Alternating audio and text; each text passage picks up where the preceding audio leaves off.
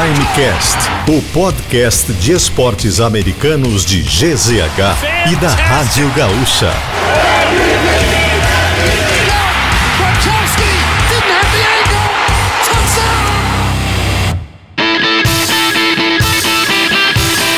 Fala pessoal, mais uma edição do nosso Primecast de GZH, de Rádio Gaúcha, falando de esportes americanos e de NBA. E esse episódio especificamente, claro que a gente pode trazer algo factual também de outro assunto, mas para repercutir o draft da NBA. Aconteceu é, na última semana, esse episódio sendo gravado na segunda-feira, dia 26 de junho de 2023. Aconteceu o da draft da próxima temporada e tem muitos assuntos para falar sobre isso. E tô aqui com o meu lado meu parceiro de sempre, Nicolas Lira, e aí eu já te dou boas-vindas a mais um episódio, Nicolas. Já vou te pedir também para introduzir o nosso convidado que já é quase da casa, né? Mais uma vez que participe, a gente agradece o contato. Vai lá, Nicolas. Tudo certo, Lucas. Prazer mais uma vez estar aqui uh, nesse Primecast. Vamos falar, vamos repercutir bem o draft. Quem está com a gente é o Guilherme Tadeu do podcast Café Belgrado. Tudo bem, Guilherme? Mais uma vez, um prazer te receber aqui no Primecast. Seja bem-vindo, que a gente possa uh, falar, destrinchar um pouco esse draft da NBA. Opa, tudo bem? Muito obrigado pelo convite. É um prazer estar aqui, sempre uma honra participar do programa e sempre à disposição. Vamos lá. Valeu mesmo, Guilherme. É, quero lembrar que uh, o Primecast é da tem uma parceria da KTO.com, onde a diversão acontece. E para a gente começar, tinha uma aposta muito óbvia lá na KTO, Guilherme, que era a escolha do pick 1, o Victor Wembanyama, francês é um pivôzão, e aí entra até uma discussão se ele vai ser utilizado assim. É, francês que jogava no Metropolitans 92, né? Vamos abrasileirar aqui. 2 metros e 26, vai ser o jogador mais alto da liga. Jogador magro para os parâmetros da NBA, ainda muito jovem, é claro. É, eu não sou um especialista em basquete europeu, e aí, claro, a gente traz o Guilherme aqui como um cara que acompanha e, e vai saber falar com mais propriedade sobre tudo do draft, vai nos ajudar bastante. Mas o Victor, ele é o maior prospecto no sentido, tem uma grande expectativa, a maior desde o LeBron James, lá no draft de 2003. Muitos outros jogadores tiveram uma grande expectativa, vou lembrar aqui o Zion Williamson recentemente, mas o Victor tem uma expectativa até maior do que essa. Então, é um jogador muito midiático, a gente pode acompanhar muito dele, mesmo para quem não acompanha o basquete europeu. Deu para ver um cara muito magro, mas alto, habilidoso, de bom chute, é uma boa defesa, me pareceu nos recortes que eu pude acompanhar. O que, que dá para falar dessa escolha de número um tão esperada que vai jogar no Spurs, hein, Guilherme? Bom, o Imbaniama, ele já está no radar dos scouts né, há algum tempo, ele aparece muito bem, uns 4 ou 5 anos atrás, com a sua... com o fato dele ser basicamente um jogador único, né, não existe nada como ele. É, alguns anos atrás, assim, acho que ali na, na década passada ainda, meados da década passada, surgiu o termo na NBA do unicórnio, né, e era muito ligado a ideia do Kristaps Porzingis, uhum. que era um pouco, cara, você nunca viu nada como ele. E aí começou a aparecer muito unicórnio, né, de tudo quanto é lado ah. unicórnio, pararam de usar esse termo na NBA, mas esse termo faz bastante sentido pro Ibaniama, né, ele até comentando de como ele cuida da sua parte física, né, porque existe uma, uma preocupação pelo fato de ele ser muito alto, muito magro, se ele seria, assim, muito muito suscetível a lesões, e ele fala que o, o, trabalho que ele faz físico é, teve que ser criado do zero, porque nunca houve de fato um talento como ele, com esse tipo, né, com esse biotipo.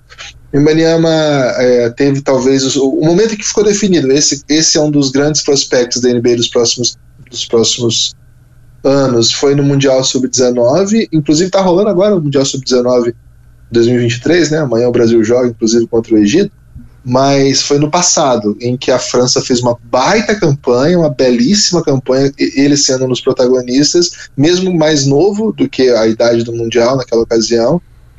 Chega a jogar a final contra os Estados Unidos, Estados Unidos e a França tem inclusive a chance de vencer aquele jogo. Isso é bem impressionante.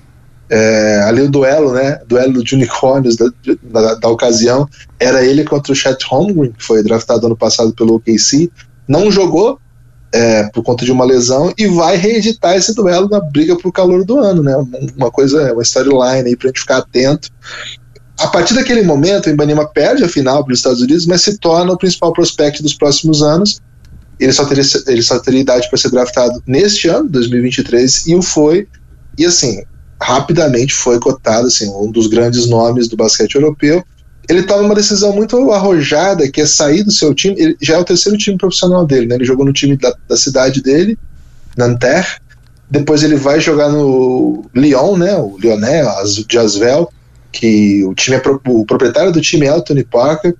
Ele é um time que joga Euroliga e é um time que tem alto investimento, até por conta disso ele tinha poucos minutos.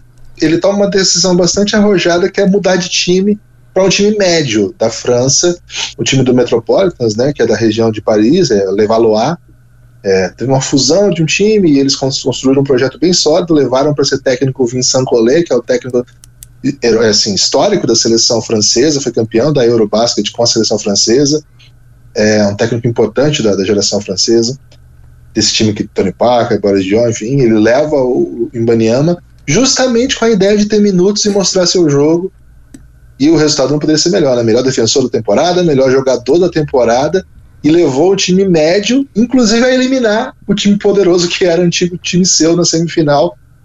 Uma, uma história linda, né? Uhum. Uma história perfeita para um prospect. Você imagina o que, que isso impactou na sua trajetória? Já era para ser a primeira escolha, foi se tornando uma escolha cada vez óbvia.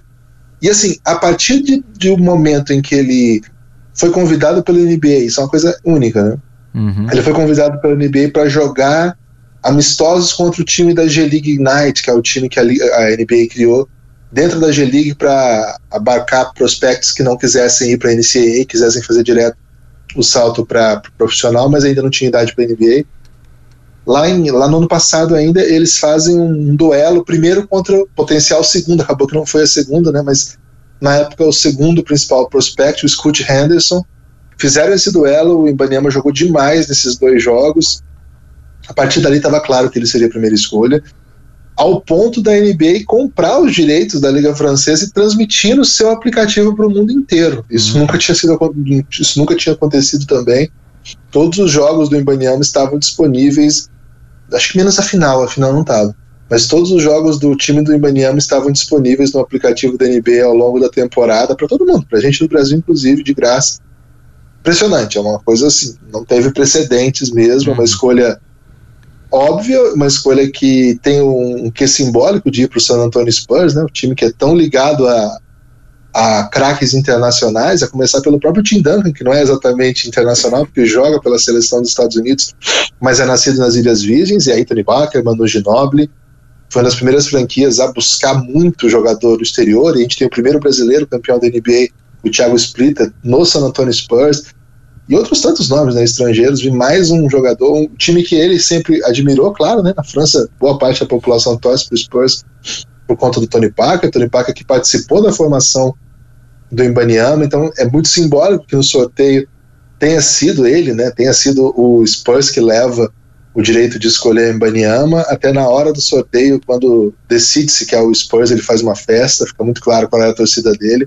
então, muitos elementos aí para um super jogador que chega na franquia e certamente vai, vai ter um impacto imediato. Não digo impacto imediato como foi Tim Duncan, né? O Tim Duncan chegou pronto na NBA, 22 anos, depois de quatro anos no college, mas é um impacto no sentido de atração, de assunto, de referência, de para onde o projeto vai. O Spurs agora muda de rumo, né? Agora é o Spurs de Vitor Embaniano. E Guilherme, eh, tanto tu quanto o Lucas falaram dessa, dessa questão física, até da, da estatura mesmo, né? Eh, ele é o segundo uh, jogador mais alto a ser uma primeira escolha de draft, né? A gente uh, até tem outro, relembra outros aí, né? O próprio Hakim Olajuwon, Shaquille O'Neal, Karim, uh, ele, ele tá na frente desses jogadores e justamente o mais alto é o Yao Ming, né? Com, draftado pelo, pelo Houston em, do, em 2002, com 2,29, né? Um pouquinho mais alto que ele, que é um jogador que também sofreu com questões físicas, com lesões, né? Então acho que a grande dúvida é como é que, como é que ele vai se comportar uh, nessa parte física, não só das lesões, mas também do jogo um pouco mais, um pouco mais duro, mais físico uh, da NBA. Como é que tu espera, pelo menos nessa primeira temporada, que ele vá se sair em relação a isso? Ah, certamente tem alguma, tem alguma coisa, né? Tem alguma, tem alguma expectativa para a gente lidar com isso. A gente sabe que é um, é um jogador que sabe dessa dessa situação, tem trabalhado para isso, mas não é fácil, né? A NBA é uma liga muito pesada fisicamente, certamente vai ter um impacto de adaptação, sim. Agora, acho que está num time que vai saber cuidar muito bem do que ele é capaz de fazer, de como trabalhar com isso. San Antonio Spurs, uma organização historicamente respeitável por isso, é considerado o time que inventou o load management, né, o controle de carga na NBA. Lá atrás ainda, né, a gente sempre conta uma história de que a NBA tem o sistema de box score dela, em que aparecem lá os motivos pelos quais os jogadores não jogam. Né? E, por exemplo, tinha lá é, Tony Paca, machucado tornozelo, é, Manu Ginóbili, hoje não jogou porque ele está com uma contusão na virilha. E teve uma das ocasiões que eles não jogaram com o Tidanka e a descrição no box score oficial que o San Antonio Spurs ofereceu para a liga estava escrito old, né? Não está jogando porque é velho. É uma piada que eles faziam, mas sim é um time que controla a carga a ponto de não colocar o jogador para jogar. Hoje parece normal, mas quando aconteceu isso era assim, bem vanguarda e bem polêmico, assim, era um assunto bem comum. Então é um time que vai saber cuidar dele, viu? Acho que ele está em boas mãos nisso também. Agora, nenhum jogador é garantido, né? A gente tem, tem a história do Yao Ming, que você mencionou, a gente tem a história do Zion, que tem tido problemas físicos atrás de outro. É, outros, assim, até por motivos diferentes, né? no caso de um falta de, de estrutura física, no outro excesso, é, tem lesões crônicas aqui e ali, nesse draft teve jogadores que não foram draftados em posições mais altas porque os exames não agradavam tanto.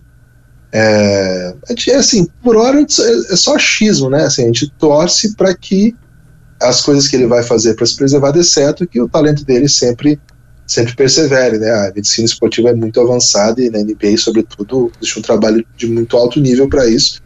Agora, dizer que não está suscetível, tá, está suscetível a lesões, é, mas certamente vai ter um programa sério para afastá-lo, afastar dele essa possibilidade, pelo menos dentro da capacidade científica que tiver ao alcance do Spurs. Victor Wembanyama, francês, 19 anos, 2,26, o maior prospecto da NBA do draft desde LeBron James. Ele que o Guilherme estava falando agora de seleção francesa, não vai defender a França na Copa do Mundo. Ele optou por isso para se preparar para a temporada de calouro da NBA, vai estar tá focado nisso. É, Pós-draft, já tem foto dele é, numa janta, aparentemente, que teve com o Tim Duncan, com David Robinson. Tem é, uma série de lideranças, de referências, de mentores é, ex-Spurs que são muito envolvidos com a franquia, são é, ídolos que se tornaram líderes e que ainda tem esse envolvimento. E aí esses dois, que eu, é, eu vou pegar aqui o Tim Duncan e o David Robinson, pivôs como ele, jogadores de garrafão, também as duas únicas escolhas, a primeira escolha que o Spurs teve na sua história, David Robinson primeiro e depois o Tim Duncan, agora o Vembanyama é o terceiro. Então, é, o Spurs eu sinto que está fazendo um movimento para que ele não seja um bust, para que ele não seja uma primeira escolha que possa dar errado. E aí tem, tem um fator muito importante que é ter Greg Popovich, por muitos o maior treinador da história da NBA, se não é isso, é um dos maiores. É, só a carga de conhecimento que o Popovich tem, imagino quanto que ele pode contribuir para o desenvolvimento do Vembanyama. Fica essa grande expectativa, né, Guilherme? É, e aí, a última pergunta que eu tenho sobre esse assunto é, a gente falou da questão física, como isso pode ser um desafio para ele, e como um jogador magro e muito alto. O que mais, além dessa questão física, pode atrapalhar ele? É, a gente vê muito ele no basquete europeu e ele se destaca com facilidade até para chutar, e eu estou falando do perímetro como um. É, como um jogador muito alto e pivô, ele é como um bom defensor, mas é o que, que daqui a pouco na NBA ele pode não encaixar e ele não ser essa expectativa que a gente tem nele, porque é, ele, se ele não for um jogador hall da fama, ele vai ter sido abaixo das expectativas. É, é uma, é uma responsabilidade de toda primeira escolha, né? Todo ano a primeira escolha traz consigo um caminhão de responsabilidades. Tecnicamente, o, o ele é um ele deve ser na NBA um 4 que controla muito a bola, ou um 5 mesmo que joga junto com esse com essa linha do San Antonio Spurs. Ele é muito apto fisicamente para correr a quadra. Ele tem, ele tem uma ótima movimentação desde o drible, né, coisa que é absolutamente rara, assim, única porque não é o fato dele ser grande que torna ele especial, né? O fato dele ser extremamente móvel, uhum. habilidoso e ter um bom range, né? Então, pensando assim na, na pensando no, na dinâmica que ele oferece, ele é basicamente um jogador criado no videogame. Você faz, uhum. você faz um gigante que tem habilidade de amador e bota no, no seu jogo é, de tão absurdo que é. Ele, é. ele, ele é diferente de qualquer coisa que a gente já viu por conta disso. Diferente de caras como os outros gigantes que a gente conhece, né? Yao Ming, mesmo os recentes, né? Gustavo Porzingis, Boban Marjanovic, é, tecnicamente, né, os fundamentos que ele traz, que ele oferece, ele basicamente domina o que a NBA pede, né? Eu acho que é um e, joga, e mais que tudo compreende um sistema que o San Antonio Spurs certamente vai utilizá-lo é, daquele jogo coletivo, com passe extra, com dinâmicas ofensivas que, que, são pautadas pelo espírito coletivo. Acho que ele tem também essa mentalidade. Então, assim, o a NBA tem um imponderável, né? Para onde vai o jogo, como é que as coisas vão. Acho que o Spurs tem um tempo ainda para adequar o seu elenco, para saber como usar o Vitor. Hoje a gente tem algumas peças interessantes, mas de cara é difícil dizer que o Vitor não vai ser o melhor jogador do time desde já é, porque você tem o Caldon Johnson, você tem Jeremy Sohan, eu acho um bom jogador, Devin Vessel, mas assim, nenhum deles tem a, a, o repertório que o Ibanema pode ter, pode oferecer. Mas, de novo, né, é ainda um jogador que precisa ser lapidado.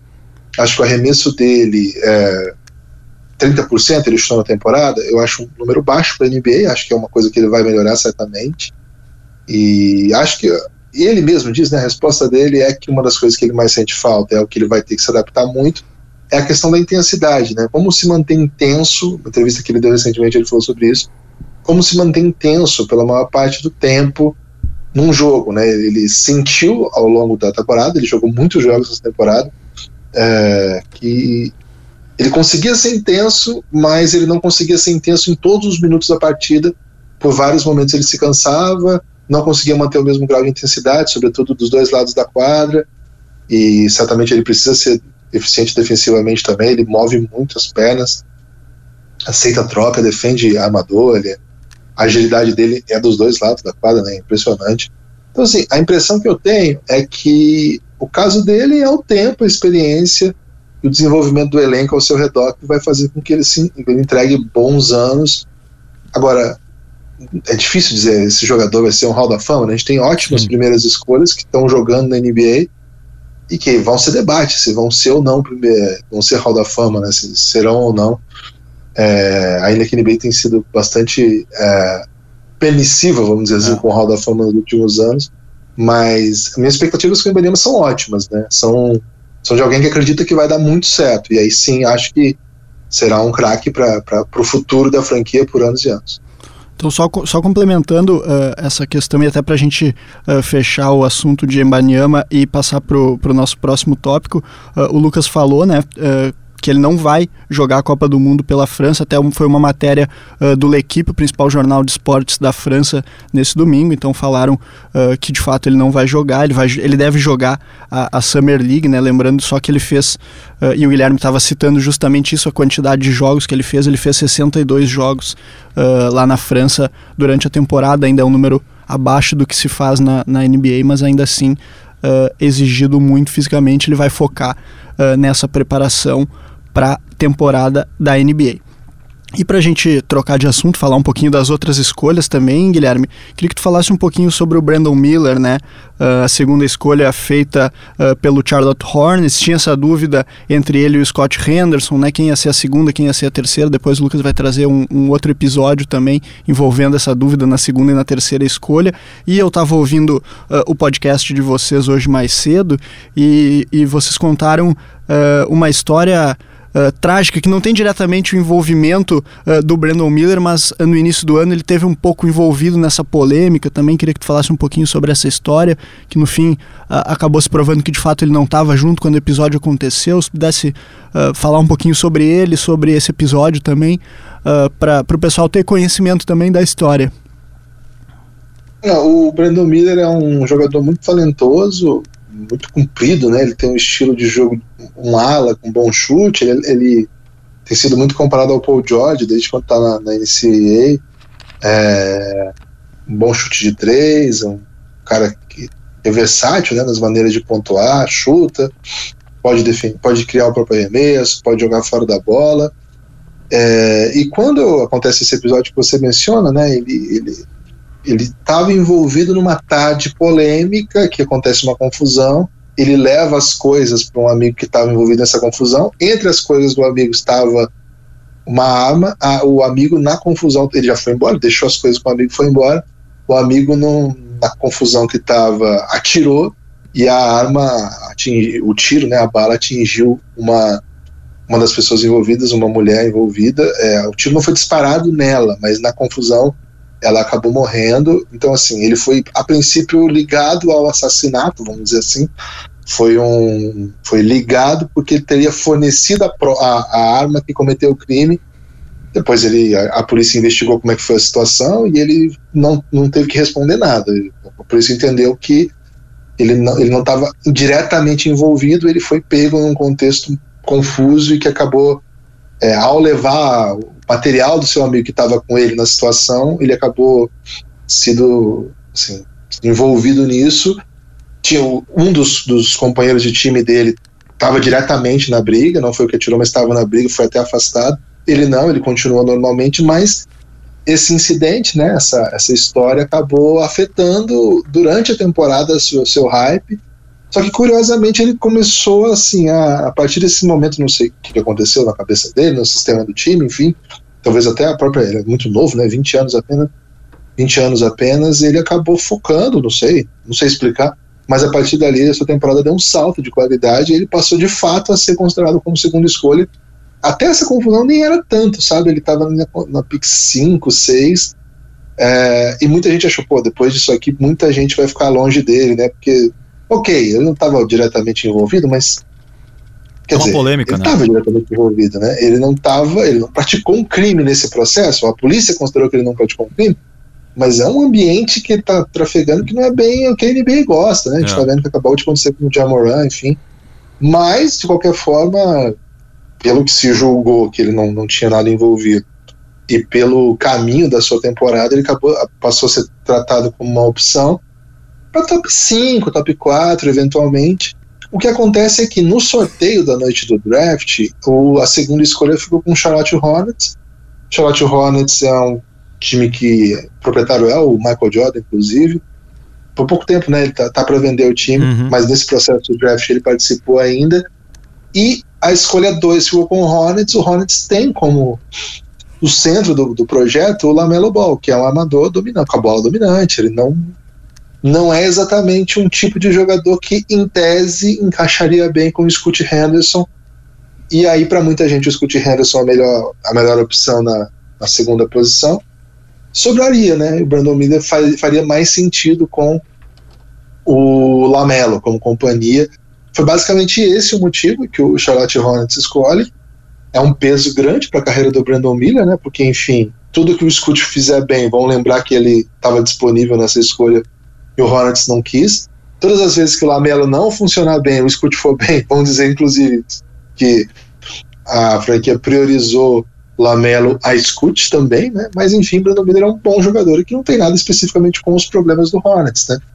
É, verdade seja dita, ele tem, parece que se deu muito bem com o Michael Jordan, saiu fazendo trash talk com ele. Uhum. É, é, um cara assim, que tem entrevistas polêmicas, diz que o Gold para ele é o Paul George, não é o Michael Jordan, que foi quem ele aprendeu a, a, acompanhar desde cedo, né? Enfim, é um jogador talentoso, um jogador talentoso, mas uma escolha não exatamente segura, é uma escolha que pode assombrar a franquia do, do Charlotte Hornets por um tempo. Agora, é um bom jogador. Acho que Acho que isso, isso não, não pode ser tirado dele. É um jogador que casa bastante com, com as coisas que a NBA tem feito nos últimos anos. É um tipo de jogador ad adaptado à liga. Brandon Miller, uh, ala, jogador que estava no Alabama, foi draftado pelo Charlotte Hornets. E aí tem uma. Até eu quero trazer aqui mais a título de curiosidade, informação, o que está tá acontecendo lá nos Estados Unidos. Uma polêmica bem forte envolvendo um dos principais jornalistas, né? É o Sham Charania, que é o. É, é um insider, ele é, e o War são os grandes nomes de dar informações sobre. E aí eu até vou dar o crédito aqui o, o pessoal do, do Jumper Brasil que fez essa, essa matéria aqui, pegando resumo de informações, o que está rolando lá. O que, que acontece? O, o, Guilherme falou aqui de como já tinha essa expectativa de que ele fosse relacionado, isso era é, o selecionado pelo Hornets, era algo meio óbvio, Brandon Miller sendo selecionado pelo Hornets. E no dia do draft, o, o Sham trouxe uh, uma informação de que o Scott Henderson, que foi a escolha de número 3 do Blazers, tinha ganhado uh, muito respeito, vamos dizer assim, pelo Hornets e que tinha alguma chance, ganhou. Aumentaram as chances do Scott Henderson ser selecionado pelo Hornets. E aí o que, que acontece? É, claro, isso, isso é uma informação de um jornalista. Nós, como jornalistas, também é, acabam colocando no lado dele. Ele tá dando uma informação, eu acabo acreditando, né? Mas é, há uma série de episódios que aconteceram depois. É, e aí, linkado a isso, é uma possibilidade de uma participação do jornalista em apostas. Porque as apostas acontecem até pro draft, então é, tu pode apostar em quem tu acha que vai ser a escolha de número 1, um, a número 2, número 3, e isso influenciou muito nas casas de apostas a informação. Um jornalista tão respeitado, de tanta influência no dia do draft é, sobre isso. Só que beleza, ele trouxe uma informação. É, depois, um dos portais que ele é, é parceiro diz que ele não tem que não tem informações, não sabe da onde que o Shams trouxe. Isso é uma coisa completamente normal. Eu, se apurar alguma coisa aqui, meus chefes não têm que saber minha fonte, é uma questão minha, é algo completamente normal do mundo do jornalismo. Mas aí depois, o Woj, que acaba sendo o outro grande insider da NBA, ele traz que nunca teve isso, pelas informações dele, é claro, que sempre foi muito óbvio que o Hornets ia selecionar o Brandon Miller, que isso não era discutido, e depois o GM do Hornets também disse que também era uma coisa muito óbvia que ia acontecer isso. Então acaba gerando esse clima bem esquisito lá na NBA, é um jornalista de muito respeito e que está sendo acusado, vamos dizer assim, sobre uma influência em apostas por trazer uma informação no dia do draft influenciar muito as probabilidades, né? E até o que, que as pessoas poderiam votar. A pessoa ia botar que o Hornets ia pegar é, o Brandon Miller, no fim acaba votando pelo Scott Henderson e se deu mal, né? Enfim, mas a pessoa também tem que responsabilidade pelos seus atos. Ele não disse que o Hornets ia selecionar, mas que aumentaram as, as probabilidades. Enfim, feito, feito esses parênteses, era mais a título de curiosidade. A gente vai para a escolha de número 3, Guilherme, e aí sim o Scott Henderson, armador, estava na D-League. É, vi muito uma comparação dele com o Westbrook, aí pelo um perfil de ser um jogador agressivo, atlético, um pouco mais baixo, playmaker. É, escolha do Blazers. Ele está sendo o pivô da campanha dos Blazers para trabalhar a permanência do Lillard, porque o Lillard tem. É, se o Blazer não, não se mexer bem nessa janela de transferência, nessa free agency, é, a ideia do Lillard é procurar um time mais competitivo. Ele quer muito anel, se fala muito na possibilidade dele para o Miami Heat. Não sei o que o Miami Heat teria para oferecer para o Blazers. Mas enfim, quero que tu fale um pouco sobre o Scott Henderson, essa terceira escolha do draft. Ah, para mim, carinho de primeira escolha, né? Acho que ele não é a primeira escolha porque o, o Embanyama foi a primeira escolha, um jogador geracional, prospect histórico.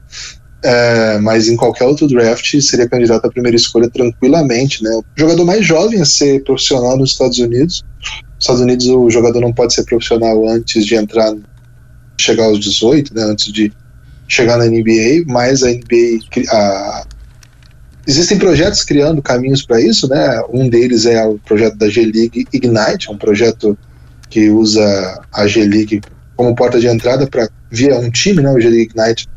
E tem outros projetos também, até nesse draft, os irmãos gêmeos, né? Os Thompsons, eles vêm do Overtime Elite, que é um outro projeto que tem pago os jogadores em vez de deixar é, com, com que eles vão jogar na NCAA sem receber nada.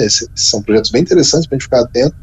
O Scoot, com apenas 17 anos, ele largou o high school já para ser jogador profissional pelo projeto da G-League. Lá ele teve os estudos dele ligado a, a, ao projeto que ele tem de carreira, mas teve também muito treinamento dos principais preparadores físicos, técnicos, os, os caras que trabalham com o nível NBA, desenvolvendo aí o seu jogo. Acho que é um jogador ácido, é um amador muito atlético, com um controle basicamente imparável, joga acima do nível do ar, né? Voa muito. Jogadoraço. Acho que, que o Blazers escolhe o melhor jogador disponível. É, na noite do draft, o GM do Blazers até deu uma entrevista dizendo ele é a melhor opção que nós tínhamos para deixar o time competitivo. Não havia nenhuma troca na mesa por ele que fosse mais interessante do que ter ele. É, agora, não acho que a permanência do, do Lillard esteja garantida com a chegada dele, acho que até um pouco pelo contrário. É, a chegada dele dá mais segurança para o Blazers em outra direção. Claro que isso vai ter que ser feito com muito cuidado. O Lillard é considerado o melhor jogador da história do Blazers, é um dos grandes nomes da franquia e tem levado o time a constantes runs nos últimos anos. Mas a impressão que eu tenho é que o Blazers está em outra direção o Lillard, como você disse, né, tá muito focal, né, tá, tem falado muito sobre o fato de querer, não exatamente quero sair, mas quero ser competitivo, quero que o time tenha veteranos. Vazam notícias constantes sobre vontade do Lillard, enfim. É, um pouquinho antes da gente gravar aqui, saiu uma notícia que hoje, né, nós estamos gravando na segunda-feira, a equipe do Blazers vai ter uma reunião com o gêmeo né, do Blazers vai ter uma reunião com a agente do Lillard e de fonte, fonte segura, né, o Chris Haynes, que basicamente acerta as coisas que diz, para decidir o futuro. Tá com cara, tá com cara de saída. Não sei ainda, né? A gente tem que esperar. NBA é uma loucura, a gente vai ter nos próximos dias a free agency, tudo vai ficar tudo vai ficar muito louco, é, mas aparentemente Scott Henderson vem para ser o futuro da franquia. Não sozinho, né? O time tem boas peças jovens já, mas certamente a escolha alta, com muito hype e na posição em que o jogador mais importante da história da franquia jogava, se já estou falando, acreditando que Lillard deve sair. Não sei, vamos ver o que vai acontecer, mas meu palpite é esse. E já que tu citou a, a J-League e, e, também a, a, Overtime Elite, né? Eu queria que tu falasse, pra, até pra gente fechar esse, esse top 5 aí, sobre os gêmeos, né? O Eamon e o Alzar Thompson foram draftados pelo Houston Rockets e pelo Detroit Pistons. Uh, para além uh, desses dois jogadores, uh, pra, pra, até para a gente entender também, e talvez o nosso ouvinte que não esteja tão acostumado com outras ligas, como com a NCAA, né, que é a, a liga universitária, uh, sobre um pouquinho da diferença e também do nível de competitividade. Né? Existe um medo de que esses. Uh, claro, o, o, Scott Henderson de fato é um jogador mais uh, diferenciado, mas que os outros não, que não se tenha dentro da NBA o mesmo nível. Qual é a expectativa nesse caso vindo de dessas digamos assim, alternativas ao universitário? Bom, o caso da G-League é, é um nível muito mais alto do que a NCAA, né? comparavelmente mais alto. A NCAA é muito ruim, vamos falar a verdade aqui. Né? Uhum. O nível técnico da NCAA é, é ridículo. Boa parte dos jogadores que jogam os jogos não serão atletas profissionais, já estão com 22, 23 anos. É, muitos deles saem dali direto para o trabalho mesmo, né? Vão ter suas profissões aí, vão ser. Cada um vai ser o que achar melhor, né? A gente brinca muito lá no Café Belgrado que em 2017 o Luca Doncic não foi escolhido porque ele estava jogando contra profissionais da Euroliga, não contra futuros donos de concessionária, empresários do ramo da saúde, ou professores, enfim, como é a minha profissão de origem, para não deixar nenhum ah, dono de concessionária claro ou funcionário do ramo de seguro é, chateado. Porque, enfim, é, o nível da NC é muito ruim. Tem, assim, um jogador que vai para o NBA de de a cada 20 times, vamos dizer assim. São mais de 300 equipes e boa parte do ano são, são as equipes boas jogando contra equipes muito ruins e por um mês as equipes boas se encontram, sabe? Então, algumas divisões são aceitáveis, mas mesmo as divisões aceitáveis, elas, os melhores times vão ter assim dois, três jogadores que estão profissionais no, na Europa, alguns vêm para América Latina. Então, assim, o nível técnico no pacote da NCAA é muito ruim. O que a NCAA tem? Tem muita tradição, tem torcidas, tem estrutura, tem ótimos técnicos que ajudam os jogadores nessa caminhada. Mas como é massificado, claro, no meio de 300 times, com 12 jogadores para cada um desses times, você vai ter 100 bons jogadores, 200 bons jogadores, que são aqueles que vão se tornar profissionais, tanto na NBA, quanto na G-League, quanto na, no NBB, quanto na Liga Espanhola ou nas ligas menores da África, ou, ou seja, né, um grande, um grande produtor de talentos para o mundo inteiro, NBA, os Estados Unidos.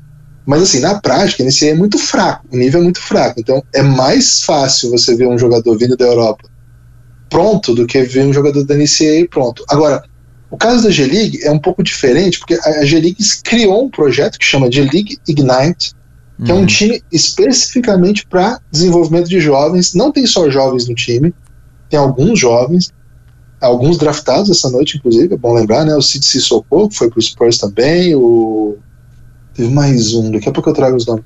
É, mas assim, é um, é um projeto que já nos últimos anos tem tentado colocar jogadores da NBA, outros nomes já apareceram, enfim, e o Scoot é o grande nome desse projeto até hoje, o maior investimento feito, ficou dois anos por lá se desenvolvendo, enfim. Então, assim, esse projeto da G-League é, é um pouco diferente porque não é como se também se tornasse um time competitivo da G-League é um time que é feito para isso, né? Os jogadores não estão, por exemplo, o tempo todo nas competições, né? A G-League é um, é um campeonato em que você tem os melhores jogadores dos Estados Unidos, jovens, que não chegaram em NBA e que não toparam qualquer coisa para ir para a Europa. Esse ano deve melhorar ainda mais, porque melhoraram os salários da G-League. A gente tem até algumas novidades, né? A gente vai ter um dos grandes jogadores brasileiros da atualidade, o Alexei, indo para jogar na G-League, é, no time do, da Cidade do México, que joga G-League, é um time muito competitivo. Então, assim, é um campeonato muito duro, muito difícil.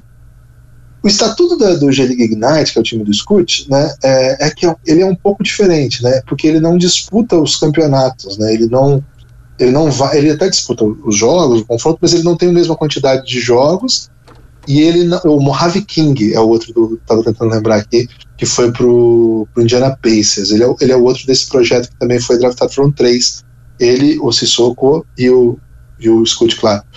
Então, assim, esse time ele é feito para jogar alguns jogos, não joga todos os jogos, e para treinar no modelo NBA. O Overtime Elite é um pouco parecido, mas ele não tem acesso aos jogos da G-League. Ele tem acesso a outros jogos, eles criaram um campeonato próprio. O Overtime Elite é um projeto, acontece na cidade de Atlanta, todo num ginásio só e todos os times da mesma cidade e ali assim é um modelo de treinamento tipo é, assim programa de desenvolvimento de jovens talentos para jogar na NBA mas eles jogam uma liga também uhum. essa liga é transmitida por um por um canal de streaming que tem no Brasil também é muito poderoso tem um contrato grande para isso tem contrato de patrocinadores a transmissão é meio gamificada então se, quem quiser jogar no YouTube aí vai se divertir né Overtime Elite é muito bem feito as câmeras 3D muito, muito, muito caractere moderno na tela, parece meio que um videogame.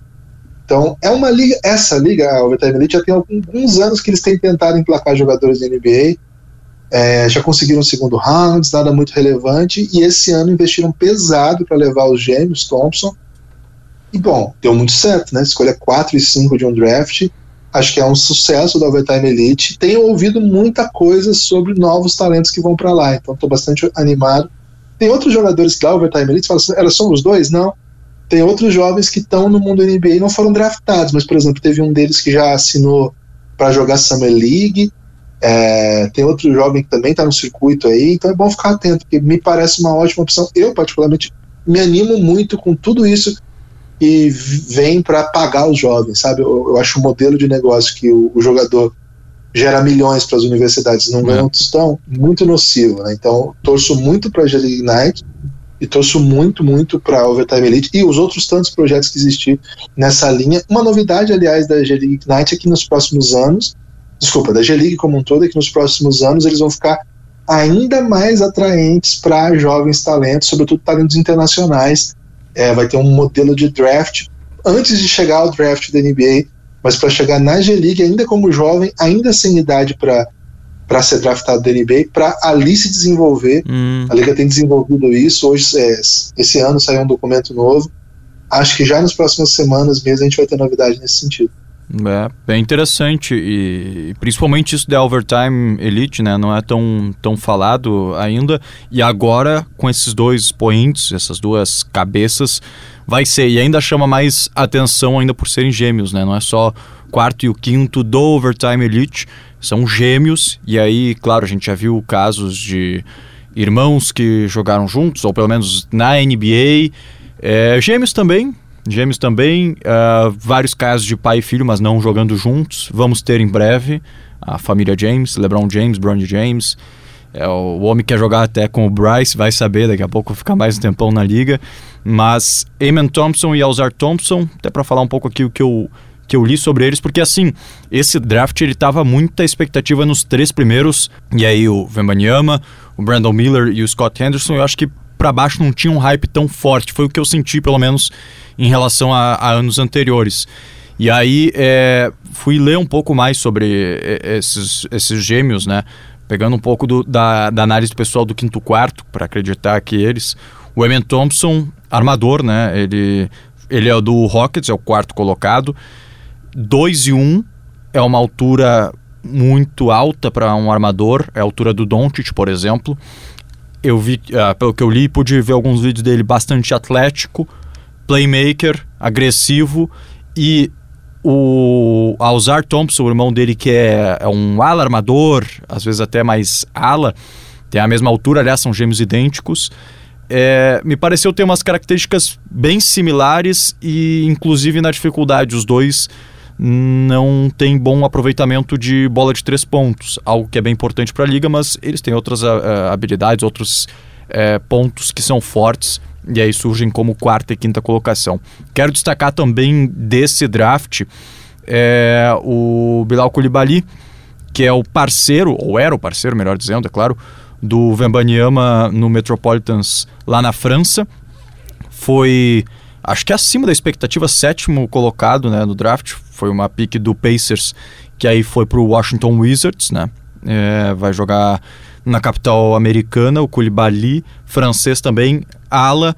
Eu acho que é o último destaque que eu particularmente faço aqui, porque é, chama atenção também o antigo parceiro do Vembanyama. Acho que para a gente fechar dessas, dos principais destaques, eu, eu, eu, já te pergunto, Guilherme, se tu tem algum outro destaque, se tem é, alguém que tu vê que se saiu muito bem em relação a equipes, alguém que saiu mal, que fez uma escolha esquisita, ou algum outro jogador que tu vê com bom potencial e quem seria, em qual equipe, ou daqui a pouco até pela liga que pode dar, enfim. É, se tu tem mais algum destaque sobre essas, é, esse draft de 2023? Ah, eu gosto bastante do Jarvis Walker, que foi a escolha do Indiana Pacers. Acho que tem um, um time que é perfeito para ele jogar. Acho que é vai para chegar e jogar já na linha principal. É um 4 atlético que chuta bola de 3, defende qualquer posição. Baita, baita escolha. Eu gosto muito do draft do Orlando Magic, né, que sai com o Anthony Black, um amador bem alto e bem técnico, um pouco lento, mas bem alto, bem técnico, e com o Jet Howard, Jet Howard, filho do João Howard, jogador importante da história aí, do, até da NCAA, né, ele jogou naquele quinteto do Fab Five, do, do, time de Michigan, e era o técnico de Michigan, o filho dele, Jet Howard, tem até a curiosidade, vai ter um filme agora da vida do, do LeBron James no high school, e o Jet Howard vai interpretar o Camelo Anthony, com quem o seu jogo tem sido muito comparado. Né? Então, vou escolher a 11 do draft, falando do Magic, adicionando dois novos talentos bem interessantes. É, o OKC eu gosto bastante da escolha, o OKC move, né? Se move no draft, ele tinha 12, paga lá para ficar com a pick 10 para escolher Kayson Wallace. Kayson Wallace para mim tem um, tipo de jogo que eu acho que casa muito com a NBA. Acho que é um, um cara que vai jogar nesse time do Thunder. O Thunder tem draftado jogadores para colocar na rotação é um time de reconstrução, mas já está no estágio avançado, já tem até um All-NBA First Team no seu time, o Shai Gildes Alexander, então gosto bastante desse movimento. E no geral, assim, acho que bons jogadores, assim, a gente tem um bom draft, a gente uhum. tem nomes que não foram draftados alto e que certamente vão aparecer. Eu gosto muito da escolha do Lakers, por exemplo, o Jalen Hudson fino na escolha 17, acho que tem potencial. É, tem muita gente empolgada com o que fez o Houston, né? Que o Houston ele tinha a escolha 4 e ele estava entre o Emin Thompson e o Ken Whitmore. O que aconteceu? Eles optam pelo, pelo Emin Thompson e o Ken Whitmore não sai. O Ken Whitmore não sai, não sai. Chega na escolha 11, eles começam a ligar para todo mundo, falando, cara, o que, que eu preciso fazer para ter essa escolha? E ninguém topa trocar com o Houston, ninguém topa trocar. Aí que chega na 20, ele estava disponível ainda, então ele sai com os dois jogadores que ele queria, usando a escolha 4 e a escolha 20, né? Um caso bem impressionante. Ken Whitmore estava cotado muito alto, jogador de 18 anos, joga em Vila Nova, um dos maiores, uma das maiores impulsões dessa classe, jogador bem completo. Teve rumor de lesão aqui, de que ele não fez muito workout para lá e para cá, o pessoal ficou um pouco mal-humorado com a falta de vontade dele nas entrevistas, nos treinos, enfim. Achei que se deu bem, né? Achei que no final da história aí o, o time do, do Houston acabou bastante sorridente. Claro, né? Eu, eu gosto bastante dessa escolha que você falou do Bilal Colibali no, no Wizards. O Wizards precisa tudo de novo, né? Começar tudo de novo. E escolhe ele, escolhe o Vukcevic no segundo round. É um time que tem trabalhado muito com scout internacional. Foi buscar um dos grandes especialistas de, de projeção de jogadores lá, que era do KC. É, é impressionante o, o, trabalho que eles vão fazer de agora em diante, porque vão ter que reconstruir do zero, né? Trocaram na semana passada Bradley Bill e Kristaps Porzingis, e imagino que vem mais coisa por aí. Acho que sim, tem muita história que a gente só vai saber a médio e longo prazo. Daqui a pouco tem Summer League, a gente vai ter uma, uma carinha um pouco melhor, né? E para quem gosta de Summer League é bom ficar atento.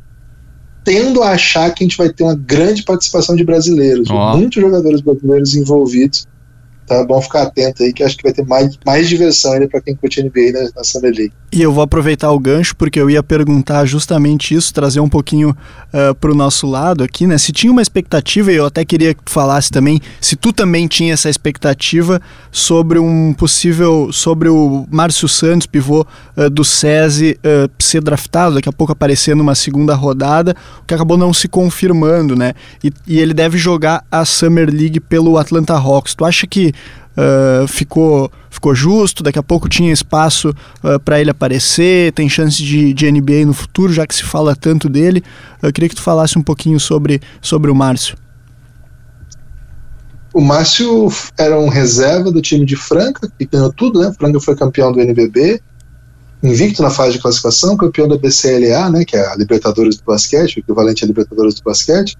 Ganhou o Super 8, foi o equivalente à Copa do Brasil do basquete, né? ou seja, ganhou todos os títulos que estavam disponíveis e ele estava na rotação desse time. Era um reserva que jogava bastante com funções defensivas.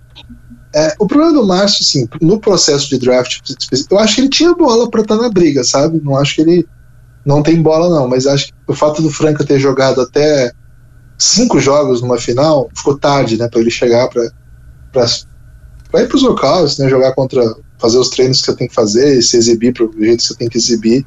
Então isso é uma coisa. Outra coisa é um pouco o tipo de jogador que ele pode ser na NBA, sabe? Eu acho que o estilo dele, ele não é um 4 exatamente versátil, né? Não chuta muito, não tem muita dinâmica, não cria o próprio arremesso, basicamente não tem volume. E também como 5 é um pouco baixo para NBA, sabe? Eu acho que as características técnicas dele pediriam que ele fosse assim mal comparando, mas ele tinha que ser uma espécie de Montrezl Harrell da defesa. Montrezl Harrell foi até melhor sexto homem da NBA já, então o jogador tem, tem lugar na liga. Mas é esse cinco meio undersized, né, meio baixo, mas muito atlético, com um jogador de, de energia, que defende qualquer posição, né, no caso o, a versão dele da defesa, que pedindo que fosse o Márcio, acho que daí talvez teria um cenário, né, mas é uma, é uma trajetória difícil, de toda forma, é um jovem, tem potencial, é, a gente torce para que faça uma boa Summer League. Mas é assim, o processo em si, né, de ser draftado, acho que atrai atenção, as pessoas passam a conhecer mais, é bom para o nome dele. Então, assim, mal, mal não vai fazer, não. Então, vamos acompanhar como é que vai ser essa sua trajetória, né? Acho que vamos ter, ele, acho que vamos, acho que vamos ter informação até foi o Diego que trouxe, né? Que vai ser o, que ele vai jogar no Hawks, não, tinha ainda confirmado. E temos outros nomes, né? Que eu imagino que vão que vão aparecer ainda. Alguns estão ligados à NBA, né? O caso, por exemplo, do Gui Santos, que jogou já no ano passado pelo Golden State.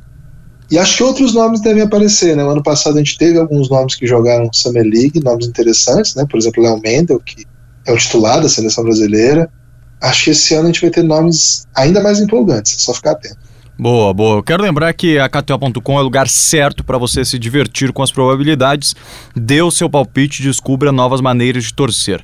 Aqui é o lugar certo para você dar ainda mais emoção para qualquer jogo e são diversas opções de esportes. É só acessar KTO.com, fazer o cadastro e começar a curtir. É a sua chance de mostrar quem é o craque das probabilidades.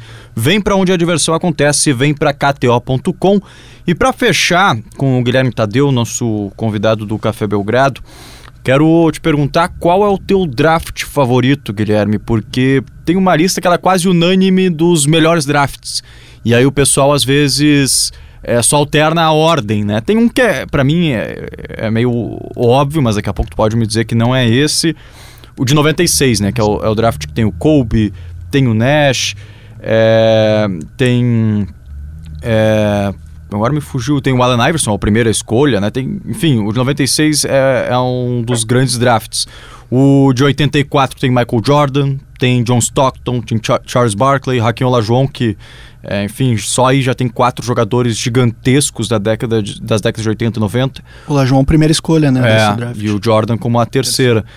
O de 2003 sempre lembrado, porque tem o Big Three de Miami foi todo ali, né? O LeBron, o Wade o Bosch, ainda tem o Carmelo Anthony e outros jogadores, né? Eu estou passando só rapidinho os principais nomes. De 85 é, também é muito lembrado e também 87. Qual é o teu favorito para a gente fechar essa brincadeira aqui, Guilherme? Ah, desse, esses citados são todos muito bons, né? É, são, são drafts históricos. A gente tem lá no Café Belgrado uma série que conta todas as histórias dos drafts do século XXI, né? Então a gente não, não vai para trás. Uhum. É, acho que antes desse, 84 e 96 são mesmo os considerados clássicos, né? E acho que 2003 de fato não tem muito, não tem muito o que ver, mas o draft de 2009 é um draft que a gente não fala muito a respeito Sim. ainda, mas é um draft lendário, né? Um draft que tem nomes sensacionais assim, né? Tem Stephen Curry, super James abaixo Harden. Curry, né? Oi, desculpa. Super abaixo o Curry na, na escolha, não lembro se seria nono ou décimo terceiro. Sétimo, sétimo. Sétimo, o Curry, é. é sétimo, o Harden é o terceiro, tem Blake Griffin também, que foi um jogador histórico, tem Mario Rosen, Drew Holiday, é, tem Jeff Teague, tem o Rick Rubio, o Tariq Evans, que foi o calor do ano aquele, uhum. né? Brandon James, que foi o primeiro jovem a, a cruzar a Europa para ser profissional e rejeitar a ideia de, de NCAA, que é um draft histórico também, né? Pô, você tem é James Harden e Stephen Curry, é, é espetacular. Draft 2012 também, acho que é um, é um draft que marca assim, acho que é um draft bem relevante, mas que o tempo vai cuidar de colocar numa situação um pouquinho melhor, né? O draft de 2012 tem nomes como o Anthony Davis, que pô, foi uma. Cara, ele talvez tenha sido o último prospect desses monstruosos, assim, que fez uhum. tudo bem, assim, sempre. E além dele, né? Você tem o Damian Lillard, Bradley Beal, jogadores que foram. Draymond Green, né? Draymond Green saiu na escolha 35. Um draft sensacional. Então acho que tem, a gente tem boas histórias, né? Histórias recentes também de bons drafts, mas eu ficaria com esses três, né? 2003, 2009 e 2012 foram os três que nós elegemos lá no Café Belgrado. A gente fez uma lista do 1 ao 16, a gente parou em 2015, porque a nossa análise foi o seguinte: se a gente pegar 16 em diante, a gente não tem ainda a carreira completa dos caras para analisar, né? Então é, a gente parou no 15 porque assim não é completa, mas em 2022, foi quando a gente terminou, já aconteceu bastante coisa, já dá para a gente ter uma uma ideia boa de quem, para onde foi esse draft, né? Então 16, 17, 18 a gente não pegou, porque a gente precisa dar mais tempo para as classes, né? A gente só consegue ter uma cara boa da classe depois de 4, 5 anos daquela classe jogando, sabe? Muitas vezes a gente até acabei de falar no caso de 2009, o melhor jogador do primeiro ano da classe foi o Tariq Evans. Tariq Evans não virou jogador NBA, né? Teve média de 20 pontos, 5 rebotes, 5 assistências no seu ano de calor e desapareceu. Não está jogando mais há muito tempo tá fora da NBA. Então, às vezes precisa de um pouco mais de tempo. Né? Se a gente para nos primeiros anos, o Stephen Curry não seria o melhor da sua turma. O James Harden não seria o melhor da sua, um dos melhores da sua turma. Era reserva, o Curry tá com problema de lesão. Mas hoje a gente olha para trás e vê né, o impacto que foi essa classe né? geracional, com dois jogadores que foram os, os, os, jogadores de ataque mais dominantes da década, talvez do século até. O impacto que, que trouxeram para o jogo fez a NBA mudar regras e fez os times jogarem diferentes, né? Então, esse draft de 2009 ele é bem simbólico também.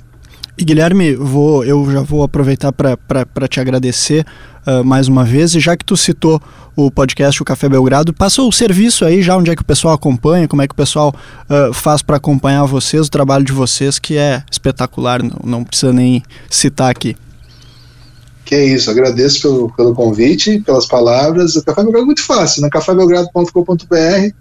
Ao acessar isso aí, você vai ter direito, vai ter acesso a tudo que a gente produz, né? O que é aberto, o que é fechado, o que está no feed de hoje. A gente está nas redes sociais também, é só escrever aí o Café Belgrado, porque Café Belgrado já tinham pegado, né? Uhum. Provavelmente alguém abriu uma cafeteria com esse nome aí. Dizem que tem uma em, na Catalunha que chama Café Belgrado. De vez em quando, parece que é uma, uma coisa meio indie, indie folk, assim, de vez em quando um artista posta a gente, fala assim, toquei lá no Café Belgrado, mas geralmente é um bom. artista catalão. É, ou europeu, assim, que foi tocar lá no bar da Catalunha, infelizmente não é o caso. É, mas é isso. Ou Café Belgrado no Twitter, ou Café Belgrado no Instagram.